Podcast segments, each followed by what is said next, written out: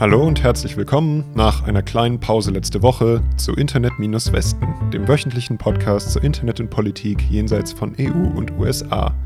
Mein Name ist Maximilian Henning. Und ich bin Marie Zinkern.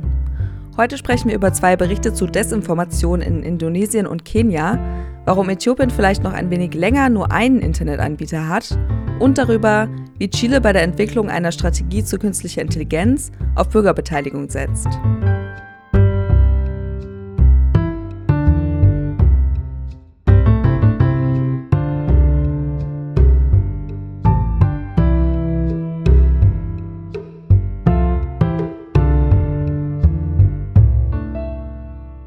Das erste Thema heute ist eine Studie zu Desinformation in Indonesien. Durchgeführt hat die Studie die Internationale Association for Progressive Communication und es geht um den Einfluss von Desinformation auf Minderheiten in Indonesien, auf Schia-Muslime, Christinnen, Hindus, ethnische Chinesinnen, Frauen und sexuelle Minderheiten. Es gibt eine lange Geschichte von ethnischen Konflikten in Indonesien, muss man vielleicht dazu sagen, äh, besonders gegen die chinesische Minderheit, das kann man ungefähr grob vergleichen mit antisemitischen Vorurteilen in Europa. Ein Beispiel, das die Studie untersucht, sind die 2019er Wahlen in Indonesien, wo der Präsident den Herausforderer besiegt hat. Laut Gerüchten, die einige TeilnehmerInnen der Studie erwähnen, hätten laut Unterstützern des Präsidenten beim Sieg des Herausforderers die chinesische Minderheit aus dem Land fliehen müssen und äh, laut Unterstützern des Herausforderers hätte zum Beispiel bei einem neuen Sieg des Präsidenten eine Flut von Chinesinnen gefolgt und es hätte einen Angriff auf die Religion gegeben, weil diese Chinesinnen nämlich Atheisten wären. Beide haben damals außerdem sexuelle Minderheiten angegriffen und wollten härter als der jeweils andere bei deren Verurteilung sein. Und äh, außerdem haben die TeilnehmerInnen viel erzählt, dass es Gerüchte gäbe zu Schuld von sexuellen Minderheiten an Naturunglücken, am Ende der Welt, dass sie alle pädophil seien und so weiter. Und äh, diese Gerüchte und Fehlinformationen kämen von allen religiösen Gruppen unter unterschiedlichen Vorzeichen, was das Gegenargumentieren dann natürlich schwerer machen würde. Aber auch zu den religiösen Minderheiten gäbe es in Indonesien ständig Missinformationen, zum Beispiel durch Kremation durch Hindus auf der Insel Bali, gegen Christinnen wegen einem angeblichen Auftrag zur Missionierung Andersgläubiger, weil sie Hunde und Schweine essen würden und Zweifel an der Auferstehung Jesu Christi gibt es auch die ganze Zeit. Aber auch internationale Ereignisse werden dabei aufgenommen. Zum Beispiel die Gerüchte in Myanmar über die Rohingya, die ja da zum Genozid geführt haben vor einigen Jahren. Als Antwort darauf haben dann Indonesien Muslime buddhistische Tempel angegriffen. Mhm. Gibt es auch ähm, Falschinformationen zu Corona, wie hier in Deutschland zum Beispiel? Ja, aber unter einem anderen Vorzeichen. Hier ist nämlich der Sinovac-Impfstoff, der in Indonesien verbreitet ist, eine chinesische Waffe gegen muslimische Länder, hat Mikrochips zum Ausspionieren, das kennen wir auch, und außerdem sei dieser Impfstoff nicht halal. Zweiter Punkt der Studie sind dann Auswirkungen dieser Fehlinformationen auf das Leben der Minderheiten. Ein ganz interessantes Beispiel von einem Teilnehmer, äh, er wäre nämlich persönlich betroffen gewesen von der Falschinformation, dass Christinnen die homosexuelle Ehe unterstützen würden. Außerdem gibt es noch einige Berichte von Chinesinnen, die sich öffentlich zurückhalten würden mit äh, politischen Äußerungen äh, und bei Spendensammlungen mehr geben würde als eigentlich gefordert, weil das von ihnen so erwartet würde. Außerdem natürlich noch jede Menge Gerüchte zu Frauen und sexuellen Minderheiten. Wichtig für die Verbreitung dieser Gerüchte sei, sagen die TeilnehmerInnen in der Studie, Familiennetzwerke auf WhatsApp, die TeilnehmerInnen sagen aber auch, dass die Verbreitung nicht nur von einer Person zu einer Person geht, sondern PolitikerInnen dafür auch sehr wichtig seien. Besonders im Vorfeld von Wahlen würden diese alles Mögliche verbreiten, weil Gerüchte über kleine Gruppen eben möglicherweise Stimmen einer größeren Gruppe bringen würden. So würde von wahren Problemen abgelenkt und außerdem würden sich die KandidatInnen so immer weiter gegenseitig polarisieren. Und gibt es da keine Versuche, gegen sowas vorzugehen jetzt? Doch, der indonesische Staat hat einige Initiativen gestartet. Es gibt eine Webseite zum Melden von Gerüchten, eine Webseite zum Fact-Checken. Und äh, auch wichtig, es gibt natürlich schon lange Gesetze, die auch in diese Richtung gehen, aber die werden wohl nur hin und wieder durchgesetzt. Im August gab es außerdem ein neues Gesetz, das der Regierung erlaubt, Plattformen die Löschung von verbotenen Inhalten innerhalb von 24 Stunden anzuordnen. Und diese Unternehmen müssen dann auch Daten über die Personen, die die Posts verfasst haben, an Behörden weitergeben. Aber wie gerade schon gesagt, äh, zumindest laut den TeilnehmerInnen dieser Studie, sind hochrangige PolitikerInnen selbst wichtige Verbreiter von Missinformationen. Und es gibt in dieser Studie auch viel Misstrauen gegen Willen und Fähigkeit der Politik, gegen solche Gerüchte vorzugehen.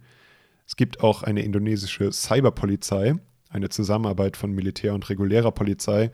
Die Kritik daran ist aber, dass sie nur zur Show sei. Und natürlich die ständige Kritik an Kommunikationsgesetzen, dass sie eher zur Einschränkung der Meinungsfreiheit als zur Einschränkung von Missinformationen diene. Es gibt in dieser Studie aber übrigens auch ein paar der insgesamt 24 TeilnehmerInnen, die mit der Regierung zufrieden sind, auch Teile der eigentlich betroffenen Minderheiten. Und noch ein wichtiger Punkt ist, viele eben sagen, es ist eine Frage der Bildung, dass äh, Fehlinformationen gestartet oder weiterverbreitet werden, weil die Leute es einfach nicht besser wissen und dann fordern, dass da die Antwort ansetzen solle. Außerdem seien es besonders noch Leute mittleren Alters, die da sehr anfällig seien für solche Fehlinformationen. Und äh, vielleicht das beste Zitat aus der, von einer Teilnehmerin dieser Studie, ich glaube, damit können wir auch was anfangen. Boomer sind typischerweise die Opfer dieser Fake News-Kampagnen, weil sie am einfachsten durch WhatsApp-Gruppen zu triggern sind. Da vielleicht auch interessant, ja, WhatsApp ist wichtig, aber so wird in dieser Studie auch gesagt, alte Leute kriegen auch in Indonesien ihre Nachrichten durch Fernsehen und Zeitungen und kriegen trotzdem auch die gleichen falschen Informationen ab und nur Technologie und äh, nur technologische Antworten greifen hier vielleicht nicht weit genug. Und deshalb dann die Ideen für die Regierung aus der Studie, mehr Bildung, mehr Bildung zur Verbreitung von Informationen, mehr Zusammenarbeit mit der Zivilgesellschaft und mehr Zusammenarbeit zwischen den Ministerien und weniger einzelne isolierte Initiativen. Machen wir weiter mit Desinformation, aber 8.500 Kilometer westlich von Indonesien und zwar in Kenia. Ein Rechercheteam der Mozilla Foundation aus Nairobi, Odanga Madung und Brian Obilo, hat einen Bericht darüber veröffentlicht, wie in Kenia eine Desinformationskampagne gegen die Pandora Papers läuft. Das berichtet Global Voices. Ja, die Pandora Papers sind das bisher größte Leak über sogenannte Steueroasen und wurden Anfang Oktober veröffentlicht. Und in den Pandora Papers ist eben auch das geheime Vermögen des kenianischen Präsidenten Uhuru Kenyatta und seiner Familie aufgelistet.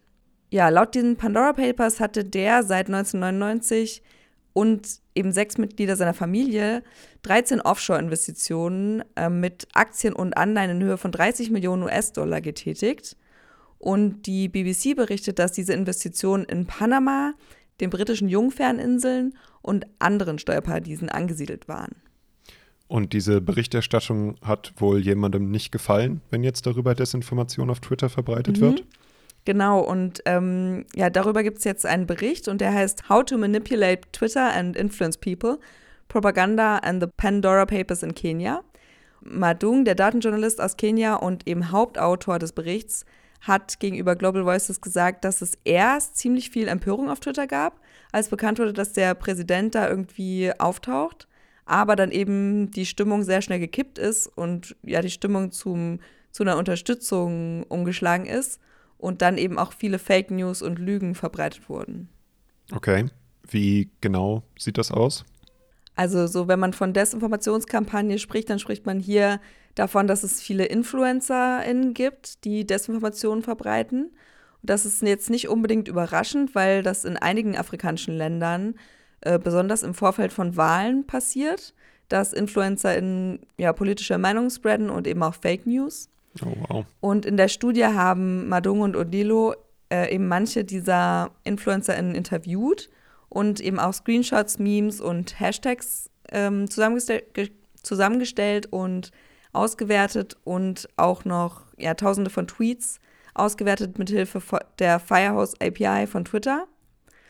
Ähm, genau, und Ergebnisse von dieser qualitativen Untersuchung war dann zum Beispiel, dass AstroTurfing äh, eingesetzt wurde. Also das ist, wenn ich zum Beispiel sage, dass eine, die wahre Quelle, Quelle einer politischen Kampagne, also dass ich die verschleiere, um sie authentisch erscheinen zu lassen, so als äh, Grassroots-Bewegung. Ähm, und außerdem wurde eben der Trending-Algorithmus von Twitter manipuliert, sagen die Forscher.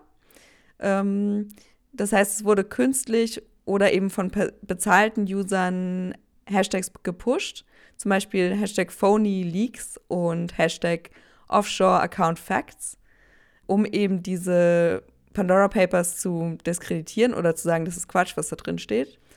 Genau, und außerdem haben die herausgefunden, dass eben einige Twitter-NutzerInnen bezahlt wurden, um tagelang dieselben Tweets mit ähnlichen Worten zu wiederholen. Außer diesen Trends ähm, oder außer dieser Manipulation des, von, von Hashtags ähm, wurden auch Twitter-Handles erstellt, die ja quasi kenianische Prominente nachahmen, die dann eben diese Desinformation äh, verbreiten. Also es wurden quasi Identitäten geklaut ähm, oder Identitäten von lokalen Prominenten, hier zum Beispiel Diana Marua oder Lilian Nganga, verwendet, um eben diese Desinformation zu verbreiten. Aber die haben gesagt, sie wissen davon nichts, die haben nichts mit den Handles zu tun. So. Ziel der Kampagne war es eben laut dem Bericht, dass man Konsens herstellt auf Twitter, dass die meisten Kenianer Uhuru Kenyatta unterstützen und eben den Pandora Papers misstrauen. Okay, und wer steckt hinter dieser Kampagne? Wissen wir darüber etwas? Nee, also die haben den Geldgeber oder die Geldgeber nicht ermittelt oder ja, haben das durch die Recherche nicht rausgefunden. Ja, also wie hoch ist dieses Geld? Das ist zwischen 15 US-Dollar pro Tag und 25 US-Dollar pro Hashtag. Also ist schon ziemlich viel Geld. Gerade wenn man jetzt bedenkt, dass in Kenia die meisten Menschen weniger als 50.000 kenianische Schilling äh, verdienen. Das sind so ungefähr 390 Euro pro Monat. Also es ja, lohnt sich. Okay, das heißt, irgendjemand hat sehr viel Geld in die Hand genommen für diese Kampagne. Mhm. Aber warum denn? Also warum ist Twitter so wichtig in Kenia oder wie? Ja, das Problem ist eben, ähm, dass die Nachricht von den kenianischen Medien irgendwie nahezu totgeschwiegen wurde. Das hat Kennedy Wandera, Korrespondent der Swahili Voice of America, gegenüber African News erklärt. Und weil eben die Medien nicht über die Pandora Papers berichtet haben oder darüber, dass der Präsident da verwickelt ist, hat es eben ein Informationsvakuum gegeben und das hat eben die Desinformationskampagne dann gefüllt. Also er hat auch gesagt, dass eben die meisten kenianischen Lokalmedien in Besitz von PolitikerInnen sind, die dann eben faktisch Gatekeeper sind und bestimmen, welche Infos jetzt in den Medien landen und welche nicht. Und dass man dann auf Twitter geht und dazu was sucht und dann findet man eben nur diese mhm. Kampagne. Mhm. Und aber gibt es jetzt irgendwelche Folgen dadurch, dass das jetzt rausgekommen ist durch diesen Bericht? Ist davon irgendwas illegal in Kenia? Die leitende Forscherin für Desinformation und Manipulation sozialer Medien am Digital Africa Research Lab, Rosemary Ayai, sagte gegenüber Global Voices, dass es nicht illegal ist, Twitter-Trends zu manipulieren, ähm, obwohl das eben gegen die Richtlinien verstößt und dass Twitter da auch nicht wirklich gegen vorgeht. Genau, das hat auch ein Sprecher der Mozilla Foundation gesagt, dass Twitter das nicht angeht oder nicht die Bereitschaft zeigt, solche Probleme anzugehen, wenn sie eben außerhalb der westlichen Welt auftreten.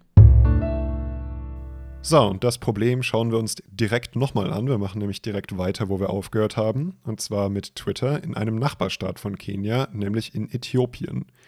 Und Twitter hat diese Woche angekündigt, dass Trends, die Funktion, die du ja gerade eben auch schon mal erwähnt hast, hier momentan nicht mehr genutzt werden kann. Du hast ja gerade eben schon erklärt, wie dieses Feature in Kenia missbraucht werden konnte. In Äthiopien ist es jetzt eben erstmal abgeschaltet. Und die Begründung von Twitter ist, dass eine direkte Gefahr von physischem Schaden durch dieses Feature drohen würde momentan. Hintergrund ist die Sicherheitssituation in Äthiopien, die sich momentan rasant verschärft. Anfang des Jahres hat nämlich ein bewaffneter Konflikt begonnen zwischen Truppen der Zentralregierung von Premier Abiy Ahmed und der im Norden gelegenen Region Tigray, der Nachbarstaat Eritrea ist auf Seiten der Zentralregierung auch involviert. Es gab tausende Tote und Berichte von Vergewaltigung als Kriegswaffe, besonders durch Truppen von Eritrea. Und in den letzten Wochen hat die Regierung von Tigray ein Bündnis mit anderen bewaffneten Gruppen in Äthiopien bekannt gegeben und anscheinend große Gebiete auf dem Weg nach Addis Abeba, der Hauptstadt von Äthiopien, besetzt.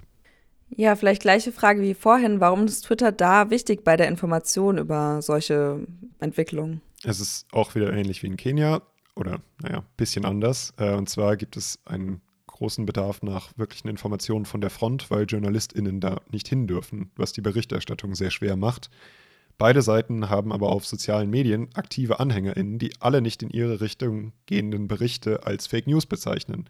Auch hier gibt es also ein großes Informationsvakuum und alle möglichen Leute kommen dann her und füllen das mit allem Möglichen.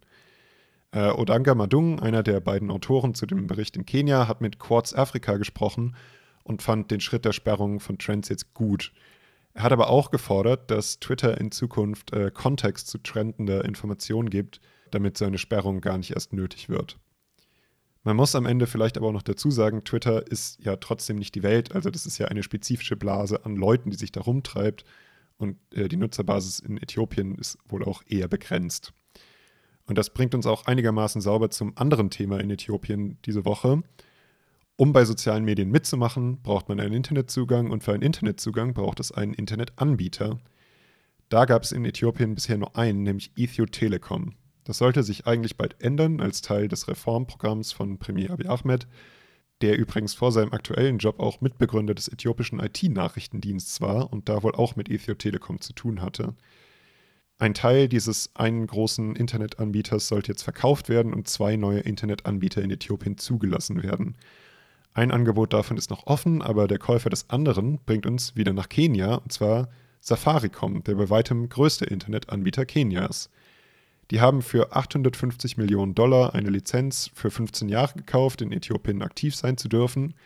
Ihr Angebot sollte nächstes Jahr eigentlich losgehen und damit das Internetmonopol in Äthiopien beenden. Okay, und warum will ich das Monopol beenden oder warum gerade so? Naja, also ein Ende von Monopolen ist ja für Kundinnen meistens gut. Also äh, durch bessere Angebote, durch Konkurrenz gibt es meistens auch geringere Preise und so weiter. Und äh, besonders im Fall von Internetanbietern in autoritären Staaten, also Sonderfall, hat ja äh, Telenor in Myanmar gezeigt, was passiert, wenn es in so einem Land mehrere Anbieter gibt hatten wir auch schon ein paar Mal drüber gesprochen. Da kommt dann der Befehl der Regierung, das Internet abzustellen oder Überwachungssoftware zu installieren. Und äh, dann gibt eins der Unternehmen das aber tatsächlich in Pressemeldungen auch noch bekannt. Wobei das wahrscheinlich nicht die Motivation sein dürfte äh, für die Regierung von Abiy Ahmed. Aber naja. Aber man muss jetzt in Äthiopien in dieser Sache sowieso erstmal abwarten, denn diese Woche hat Safaricom, ähnlich wie auch viele internationale Regierungen, alle Mitarbeiter aus Äthiopien abgezogen. Und der Grund ist ebenfalls der immer intensivere Konflikt im Norden. Und damit ist jetzt erstmal fraglich, ob ein Ende des Internetmonopols in Äthiopien nach dem geplanten Ablauf stattfindet oder sogar überhaupt noch. Das chilenische Wissenschaftsministerium hat Ende Oktober die erste politische Strategie in Bezug auf künstliche Intelligenz vorgestellt. Das berichtet die chilenische Internetzeitung EMOL. Spannend dabei ist, dass an der Entwicklung der Strategie mehr als 9000 Personen beteiligt waren, die dann über Voraussetzungen für die Technologie, deren Entwicklung und Anwendung, Chancen und Risiken, ethische und rechtliche Aspekte diskutiert haben. Das heißt, der Prozess ist eben bemerkenswert in Bezug auf Bürgerbeteiligung und öffentlichen Diskurs. Ähm, das sagt auch die Digitalrechtsorganisation Derechos Digitales. Okay. Äh, was heißt bemerkenswert und was heißt hier Bürgerbeteiligung? Also es wurde erstmal ein Expertenausschuss und ein interministerieller Ausschuss gebildet. Und dann gab es eben zwei Phasen der Bürgerbeteiligung. Also erstmal ein Aufruf zur Einreichung von so einer Art Positionspapieren. Und dann wurde der Entwurf des Strategiepapiers noch öffentlich besprochen, also öffentlich diskutiert.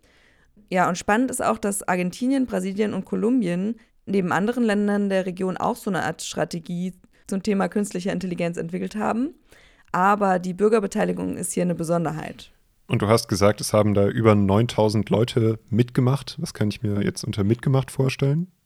Ja, also in der ersten Phase gab es einen offenen Aufruf und da wurden dann eine Reihe Gespräche geführt.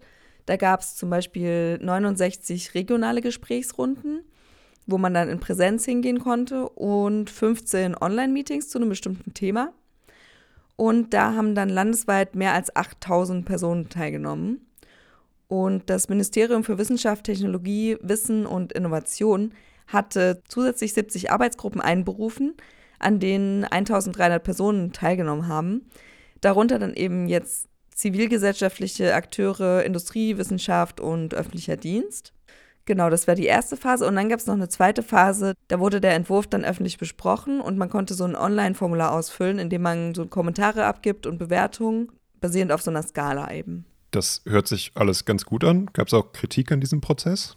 Ja, also genau, es gab halt viel Bürgerbeteiligung und das Ministerium hat auch bekannt gegeben, dass die Inputs aus den Gesprächen dann eingehend analysiert werden und zusammen mit den Ministergesprächen ausgewertet werden. Aber es ist eben nicht öffentlich, nach welchen Kriterien die Inputs analysiert werden. Ähm, also mit Transparenz hatte man das dann auch nicht so sehr da. Und die Protokolle der Gespräche sind auch nicht öffentlich. Genau, und noch andere Kritikpunkte sind, dass zum Beispiel wenig Frauen beteiligt waren und man zum Beispiel auch nicht weiß, wie viele indigene Menschen beteiligt waren. Also von den 179 Menschen, die diesen Online-Fragebogen ausgefüllt haben, waren nur 21 Prozent Frauen oder haben das angegeben. Und der Prozess war komplett auf Spanisch, auch die, die Bürgerbeteiligung. Das heißt, wenn man bedenkt, dass das Strategiepapier auch bespricht, wie man KI weniger diskriminierend gestalten kann und inklusiver, dann ist das auch ein bisschen paradox. Okay, und unabhängig von diesem sehr interessanten Prozess, was genau passiert mit dem, was da am Ende rauskommt? Ja, also es ist halt kein Gesetz, sondern ein Strategiepapier. Also das ist ein Plan, was man so ungefähr vorhat, aber da steht jetzt nicht drin, was Chile konkret machen will in Bezug auf künstliche Intelligenz. Und vor allem steht da nicht, wie genau jetzt die Technologie eingeführt werden soll, sondern das ist nur so, ein, so eine Zukunftsvision quasi.